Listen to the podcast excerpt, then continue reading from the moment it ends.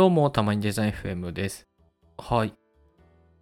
えっと、今回は、あの、はいフフォントサイズのジャンプ率、うーん。あの、はいはいはいタイプスケールって呼ばれてるんだけど、はいそのルールについて、まあ、ちょっと考えてみた、整理してみたので、なんかその話ができればなと思ってます。うんうんうんあ、いいっすね。いや、うん渋いチョイスです。いやな、なんでこれ、なんか整理しようかなと思った理由が、はいはい。あの、色については、結構、あの、前に機会があって、いろいろ考える、はいはい整理することができて、あ、もうこういう考え方で、うんうんうんあの、カラーパレットを作っていけばいいんだなっていうのは理解できたのね。はいはいはい。でただそのまあ色は分かったけどじゃあもう一つ文字？うん。うん文字に関してはどうなんだろうって思ったのがきっかけ。で結構あのウェブデザインとかアプリのデザインとかはいはい。あのするときになんかタイトルとかで、まあ、キャッチコピーになるところとかあのまあ本文とか、まあ、その本文の見出しとかはいはいはいはい。まあ、フォントサイズを変えなきゃいけないけど、このフォントサイズ、なんかどういうふうに決めればいいのかなっていうのが、結構、あの、曖昧な、だったな、自分っていうふうに思って。ああ、確かに結うん、構、エイヤで、このこの辺、この辺、この辺みたいなので、そうそうそうそちょっと半分感覚みたいなところで決めてた。なって今思いました。う。そうなん。だよね。やっぱり、ついついこう、目視で、いや、うん。うんもうこのフォントサイズがバッチリ合ってるでしょ、みたいな。風に 決めちゃったりとか、まああとはまあもともとフォントサイズが決まってたりとか、うんうん。こういうルールルで作ってねとか、うんうんうん。だからあんまり考えたことがないみたいな人も多いんじゃないのかなと思うんですよね。はいはいはいはい。なんで、そう、ちょっとそこを改めて、まあ考えてみた。っていうのが今回。なんですよ。で、まあちょっと長くなるかもしれないんだけど、実はこうなんだよっていうのを、あの、ご紹介できてればなと思ってます。はい。これは参考になりそうですね。勉強になります。これは いや、でもね、あの、もう結論からを伝えると、はいはいはいはいあの、タイプスケールには、なんか大きく2種類ルールがあって、はいはいはい。で、その2種類のルールの中で、あの作ったタイプスケールに、こう、大きいタイプスケールと小さいタイプスケールっていうのがあるのね。ほうほう。だから、この2つのルールどっちにする、で、タイプスケール大きくする、小さくする、どっちにするっていう、この組み合わせ、はいはいはいはい。この4パターン、4パターンになるよね。で、4パターンの中から、アプリやウェブの用途によって決めれる、決めるっていうのがいいんだなって分かった。うーん。なるほど。ちょっと詳しくそう聞かせていただきましょうか。いや、これね、かなりシンプルに考えたつもりだから、はい。こいや、これ今から説明し始めるけど、いや、全然わからんって言われたらショックだわ。ショックすぎる。おー先に謝ります。ごめんなさい。いや、だって。でそそれでですね、はいあのじゃあルルールの方から説明しようと思うんだけどタイプスケールのルールね、うんうんでなルールって何のこと何を言ってるんだって話なんだけど、はいあの英語圏のタイプスケールってなんか実はもうこういう比率で倍々であの増やしてってくださいねっていうのがはいはいはいはい。いくつか決まってるのね。でそれがあのねこのタイプスケールジェネレーターから確認することができるんだけど、ちょっと今はいはい URL 送るね。ありがとうございます。これとか、はいはいはいはい。これにアクセスすると、ね、はいはいはいそうそうそう、左側にスケールっていうのがあると思うんだけど、はい。はいはいはいはい。このマイナーセカンドとかメジャーセカンド、マイナーサードとかメジャーサードとかあるじゃん。はいはいはい。これはねどうやら音階をベースにした比率らしいよね。はいはいはい。詳しくは分かってないんだけど。うんうんうんなるほど。で要はそうリズ要は抑揚の抑揚があってこうリズミカルに読めるようなタイプスケールが一番美しいでしょうっていうので音階を使ってるらしいのね。はいはいはいはい。ああ、これ面白い。そうそうそうそう。であとはあの一番下にあのゴールデンレディオとかってあるけどこれは黄金比ね。はいはいはいはいはい。だここでもタイプスケールにも黄金比を使えばもう美しくなりますよみたいな。あ、本当だ。なんで、そう、もうこういう比率でやれば綺麗ですよっていうのが、まあ、いくつか決まってるんね。はいはい、はい。で、その中から選ぶっていうのが、まあ、一般的ですと。1.125がなんかすごい親近感が受けます。ああ、いいですね。うんうんうん。石黒さん、すごくいいところに目つけましたよ。このありがとうございます1.125の、褒められた。このね、あのこの倍率メ、はいはいはいメジャーセカンドは、うんあの、マテリアルデザインのタイプスケールに採用されてるのね。おおなるほど。あだからじゃあメジャーセカンドなんですね。だからメジャーセカンドかちょっとわよく分かんなかったけど、失礼しました。メジャーなのかなっていう意味で。え、ちょっと、え、ちょっと待って、メジャーサードもあるから。本当だ？そうそうそう。全然見てなかったです。いやいやい確かにそれで言うとパーフェクトポーズとかもあるわ。全然意味わからない。そうそうそうそう。そうそうそう。まあ、なんで。まあ、こう、まあ、こういうふうに、こう、これは、あの、倍々に増えていくので、要は、この、例えば16ピクセルっていうフォントサイズを起点にして、1.125倍かけたのが、まあ、大体18ピクセル。で、18ピクセルに1.125倍かけて20 20.25ピクセル。はいはいはい20.25ピクセルから1.125かけてっていう風に、なんか次、どんどんどんどん倍になっていく乗算のルール。なんですよ。なるほどなるほど。っていうのが、い一つ目ね。一つ目のルール。うんうんで、もう一つが、あの、加算で増えていくパターンね。うん。うーん。なるほど。で、加算で増えていくパターンってなんだっていうと、はいはいなんか昔、こう日本の活版印刷時代に使われてた単位で号っていうのがあるんだけど、はいはいはいはい。5号とか6号、4号、初号まであるのかな、はいはいはい。まあいっぱいあるんだけど、これなんだっていうと、8分の1ずつ減ってったり増えてたりするのね。うーん。なるほど。そう8分の10とか8分の11、12とか。そうそうそうそう。うんうんなんですよ。なんで、例えば、16ピクセルを8個に割ると、要は2ピクセルでよね。なんで、あー2ピクセルずつ、そ、はいう増え、増えていく。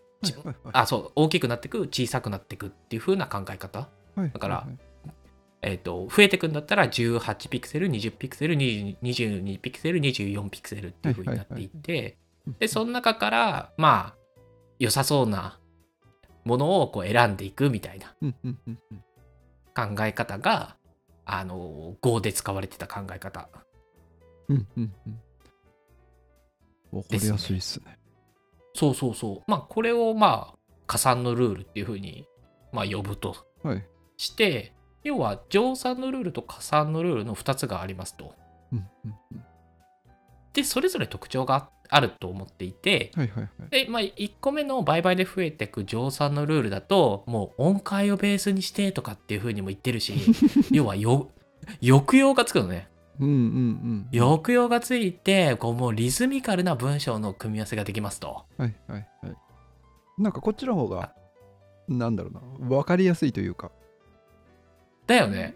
印象がありあ、ました。なるほどね、みたいな。そうそうそう。確かに文章を読むのもこうリズミカルに読むといいよね、みたいな。そうそうタイトルはこれでとか、本文はこれでのその、リズムの差がつけやすいなっていう印象を受けました。いや、ほんとその通りですよ、石黒さん。そうああ、本当ですか。なるほど。そうです、そうです。で、逆に加算のルールは、やっぱりその差が生まれにくいというか、そうですよねまあちょっと単調になってしまう。うんうんのは、まあ、乗算のルールと比べてあるんじゃないのかなと思いますと。はいはいはい。で一方で、こっちの方がシンプルなルールだから、レイアウトがめちゃくちゃしやすいと思うんだよね。確かになんかこううん。かゆいところに手だ手が届きそうというかそうそうそうそう。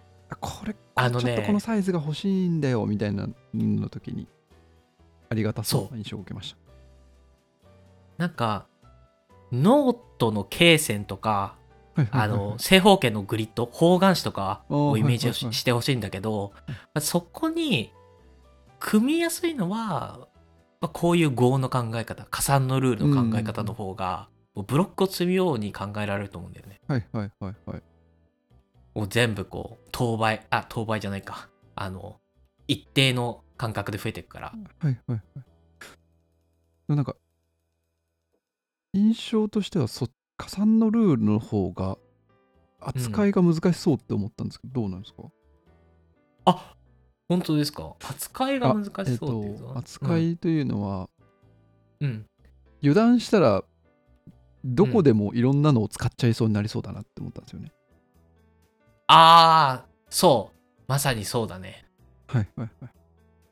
なんでえっとね、うん、あ、どうぞ。あええ複雑なものとかそういう今説明してくださったやつには適してそうだけど油断するとうんうんうん。フォントサイズのが大量にいろんなところでぐちゃぐちゃになってしまうみたいあーそれがないのかなみたいな。フォントサイズが大量に生成されてしまうからっていうこと？なそうそうそうそう。生成してそれを自由に使ってしまうとなるほどね。積むんじゃないかなっていう印象を受けまし確かに、例えばこう2ピクセルずつ増えるルールですにすると、まあ、めちゃくちゃいっぱいフォントサイズが出るよ。た どどれがタイトルだっけ そうだね。まあ、確かにそそれで言うと、乗算のルールも加算のルールもタイトルはこのフォントっていうふうにそうそうそう。定義するのはすごい重要だと思う。まあちょっと別問題かそれは。すまあそう別問題。いやうん、まあ、決めなくても大大丈夫そうなのは乗算乗算のルールだと思うけどはい加算のルールの場合は絶対決めないとやばいねそうそうそうそうそねそんな印象を受けましたそうそうそう。まあっていうのがまあちょっと長くなったけど、はいあのタイプスケールの2つのルールですと。はいはいはいであとはタイプスケールの大きさなんだけどでこれはさっきあのタイプスケールのジェネレーターを見てもらった通りうんこう比率がいっぱいあるじゃないですか。はいはいはい。で小さい比率1.125とかは結構メジャーセカンド。さっきのメジャーセカンドとかは小さい比率の方なんだけどうんうんうん。あの黄金比とかは1.618とかだからそね。それよりは大きくなってくると、うんうん。そう。でそうすると何が変わるかっていうとこう生成されるフォントサイズ同士の差が広がるんだけどはいはいはい。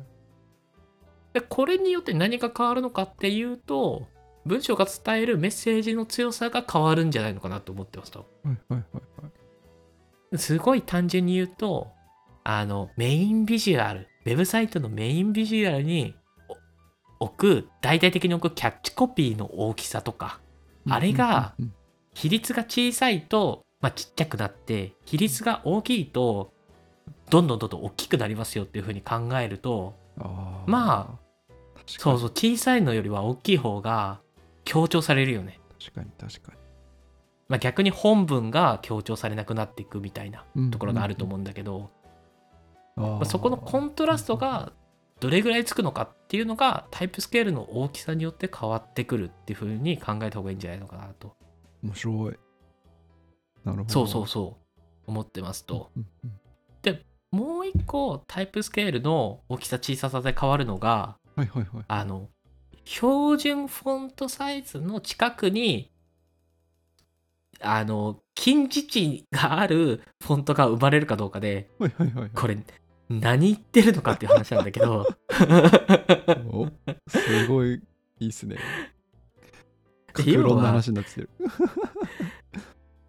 比率が大きいと、あまあ、16ピクセルをあの標準のフォントサイズにしたときに、はいはいあの比率が大きい、あ、大きいタイプスケールだと、あの、16ピクセル以下のフォン生成されるフォントサイズも少なくなってくるのね。はいはいはいはいはい。比率が大きいから。うんうんうんうん。でも、比率が小さいフォントサイズだと、16ピクセル以下のフォントサイズとかもいっぱい生成されるのね。はいはいはいはい。確かに確かに1.125だと16の下は14とか12、11だけど、黄金比の1.6とかだと16の下は9、6、3みたいな感じですもんね。そうそうそうそう。そうなんですよ。うんうん。で、これ、な、何が、何に生きてくるのかっていうと、小さいサイズのモバイルサイトとか、はいはい。アプリとかに重要になってくるのね。はいはいはい。アプリは無理だな、この黄金比の方は。そうなんだよ。だかうんらアプリとかデザインするときに、大きいタイプスケールを選ぶと、あの、ちょっともう、フォントサイズがないみたいな。何何もできないみたいな。あ、そうそう、何にもできないみたいな感じになってしまうんだけど、結構ユニークなフォントサイズ、あの、フォントサイズっていうか、アプリってあるじゃないですか。例えばこう、ナイキが作ったアプリとか、ああ、はいはいはい。まあ、あとはゲームとかエンタメ系とかわかんないけど、うんうんうんうんまあ、普通のアプリじゃないアプリ作りたいみたいなシーンって、やっぱりニーズとしてあると思うんだよね。はいはいはい。でそういう時は逆に大きいタイプスケールを選ぶと、あのなるほどさそう、差別化ができると。うんそうんんそうのがありはありそうますと。なるほどそう。なんで、まあ、ちょっと話が長くなっちゃったんだけど、まあ、この、あの、今説明した2つのルールと、タイプスケールの大きくするのか小さくするのかっていうのの組み合わせを、組み合わせが4つできると。はいはいはいはいで、今、今もちょっとちらちらちら言ったけど、要は、こういう用途のデザインを作りたいとか、サイウェブサイト作りたい、アプリが作りたいっていうのが、すでに決まってると思うから、それに合わせて、タイプスケールをどうするのかっていうのが決められると思うのね。うんうんうんうんで具体的な例としては、例えば、もうランディングページ作りたいと、あとはブランドサイトとか、うんうんまあ、コーポレートサイトとか、こう、ビジョンとなるメッセージを伝えたいみたいなウェブサイトを作りたいみたいな時には、まあ、タイプスケールが大きい方が作りやすいよね。うんうんうんうんそうですね。メッセージがキャッチコピーがそうそうそう。うんうん伝えられるか。で逆に EC サイトとか、うんうん。なんか、まあ、ブメディア系のサイトとか、まあ、こうはい。ブログ、ブロ情報グはちょっと中間なのかな？情報量が多い系ですかね。いわゆる。ですね。情報量が多くて、で、その情報を割とこう一覧として見たいみたいな、うんうんうんうん。こう一覧性を高めたいみたいなウェブサイトとかだと、タイプスケールが小さい方が確かに確かに。使いやすすいと。いそう。はいはい。はいわかりやすい。でこれは、うん。そうあで。でもこれについては、あの、調べたら、あの、ミディアム、あの、まあ、え英語圏のこのあのノートみたいなサイトの方にも同じようなことが書かれてあって、あそうなんですねうんうんそうそうそう。で後で共有するけど、まあうんうんそういう風にタイプスケールの大きさ、小ささを決めていくっていうのが重要だよみたいなのが書かれてあったから、いや、さその通りだよなと。同じ結論に至って そう、ますね納得したっていうのが ありますと。なんで、タイプスケールを大きくするか小さくするかっていうのは結構、まあ、先に決められるポイントかなと思ってます。で、重要なのは、じゃあ、増産、倍々に増えていくようにするのか、加算にするのかみたいな話なんだけど、はいまあ、これは、やっぱりこう、レイアウトが複雑だったり、コンポーネントが複雑な時には、あの、加算のルールうん。がいいんじゃないのかなって思ってて、でもちろんさっき石黒くんが言った通り、こうフォントサイズがいっぱいできるから、まあ、どういう、どのフォントサイズにするのかっていうのを、まあきちんと決めた上で、こう、レイアウトを組んでいくっていうのがちょっと前提にはなっているけど、うんうんうんうん。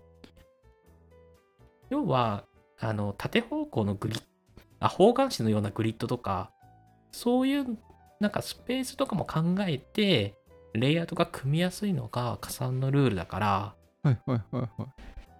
こっちの方が、あの、カードとかリストとかコンポーネント、複雑なコンポーネントを作るみたいな時には、おそらく向いてる。うーん、なるほど。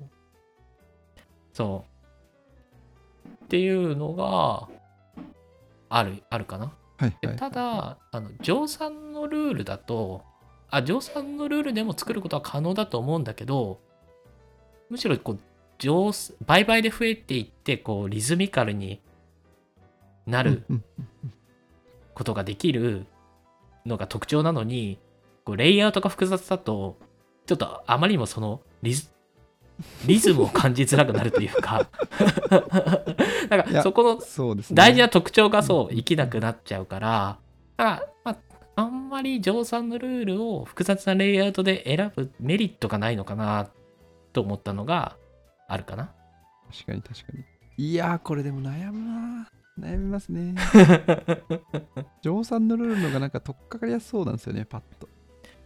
そうね。でもどうせなんか欲しくなるんだよな。だって。で、あの、さっきちらって言った、その標準フォントサイズに近い、近似値でフォントサイズがいっぱいできるのが乗算のルールなんで、はいはいはいはい。なんで、まあ、レイアウトがそんなに複雑じゃないアプリとか、うんうんうん。なんかスマートフォン向けのサイトだったら、タイプスケールの小さい乗算のルールを選んだ方が、あの、使えるフォントサイズがいっぱいできるからいいんじゃないのかなとも思ってますと。。で逆にこれがあの加算のルール2ピクセルずつ増えていくとか3ピクセルずつ増えていきますとかだとうんはいはい。16ピクセル付近のフォントサイズがかなりまとまってしまうからうんうんうん。そうですよね。うんなんでなんかす差を出したいけど出せないみたいなシーンが多くなっちゃうから確かに。俺、加算だと、そうそうそうじゃあ加算だ16、と18、そう20、22、24ってことですよね？あ、そうそうそうそう。で、あ、うん、そうそうそう。で、下の方になってくると、小さいフォントサイズの方なんだよね、問題は。はいはい14、12、うんう10んとかになってきて、で、10ピクセル以下になってくるともう、ちょっとモバイルサイトとかと、そう、うん見えにくくなってくるくるから、うん大抵使えるのは14と 12? はいはいはい。で、いや、11使いたいとか、13使いたいとか、15使いたいシーンってあると思うんだよ。いや いや、あると思うんだよ。だだいたい16ピー、クセル。すごいわかります。そうそうそうそう。11、10、11欲しいみたいになるんですけど、すあ、そうそう。で、でも2つずつ増えていく、減っていくルールだから使えないとか、あると思うんだけど、いや、でもそれ、これがね、乗算のルールだったら。ら解決できると。いや、これはえだから悩ましいな。乗算のルールは結構賢くて、こううん小さいフォントはいっぱいできて、大きいフォントは少なくなっていくから、はいはいはい。賢い。そう。で、必要最低限のフォントしか、まあ、でき、で、できないから、はいはいまあ、だから、すごいいいなぁと思いますね。まあ、ただ、やっぱりこう、複雑な、レイアウトが複雑になればなるほどちょっと大変になってくるから、そういう時には加算がいいんじゃないのかなっていう感じかな。うんうんうんうんなるほど。いや、勉強になりますね、これは。うん。めちゃくちゃ調べましたねなんで、すごい。そうそうそうそう。いや、そう、調べて、なんかすごい簡単にまとめたと思わない、こう表でまとめたんだよ。こう、おですか？すごい。そう、下、表がね、あるんですけど、うんうんああ、これですか？すごい。あ、そうそうそうそう。確かにえこういう4ふうに証言になってる。表にすると分かりやすくない？わかりやすいですね、これ。うん。あれ？どうやって調べてたんですか？これはなんか、すごいっすわ。これちょっと発明だよね。結構知見ですよ、これ、多分。ですよね。うんですです。なんで、そう。まあ、でも、なんか、まあ、これ整理してて思ったのは、まあ、重要なのは。なんかどう、どういうルールでタイプスケールを、フォントサイズを決めたのかっていうところ。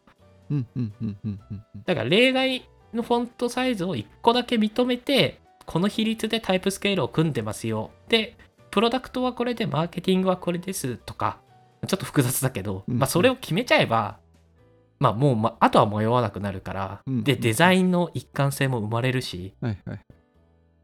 なんで、なんかどういうルールにするのかっていうのを決めるのが一番重要だから、まあ、うんこのタイプスケールを選ぶのが正しいとか、そういうのはまあないと思うので、うんうんうん。まあ気楽に決める感じでいいんじゃないのかなっていう。でもこれ気楽に決めたけど、割と不可逆な問題ですよ。そう作り直せばいいんだよ。ウェブサイトやアプリ。あ、確かにそうっすね。もう一回やればいいんだよ。お金。そう、もう一回お金かけてね。お確かに確かに。金と時間を工る数かけて。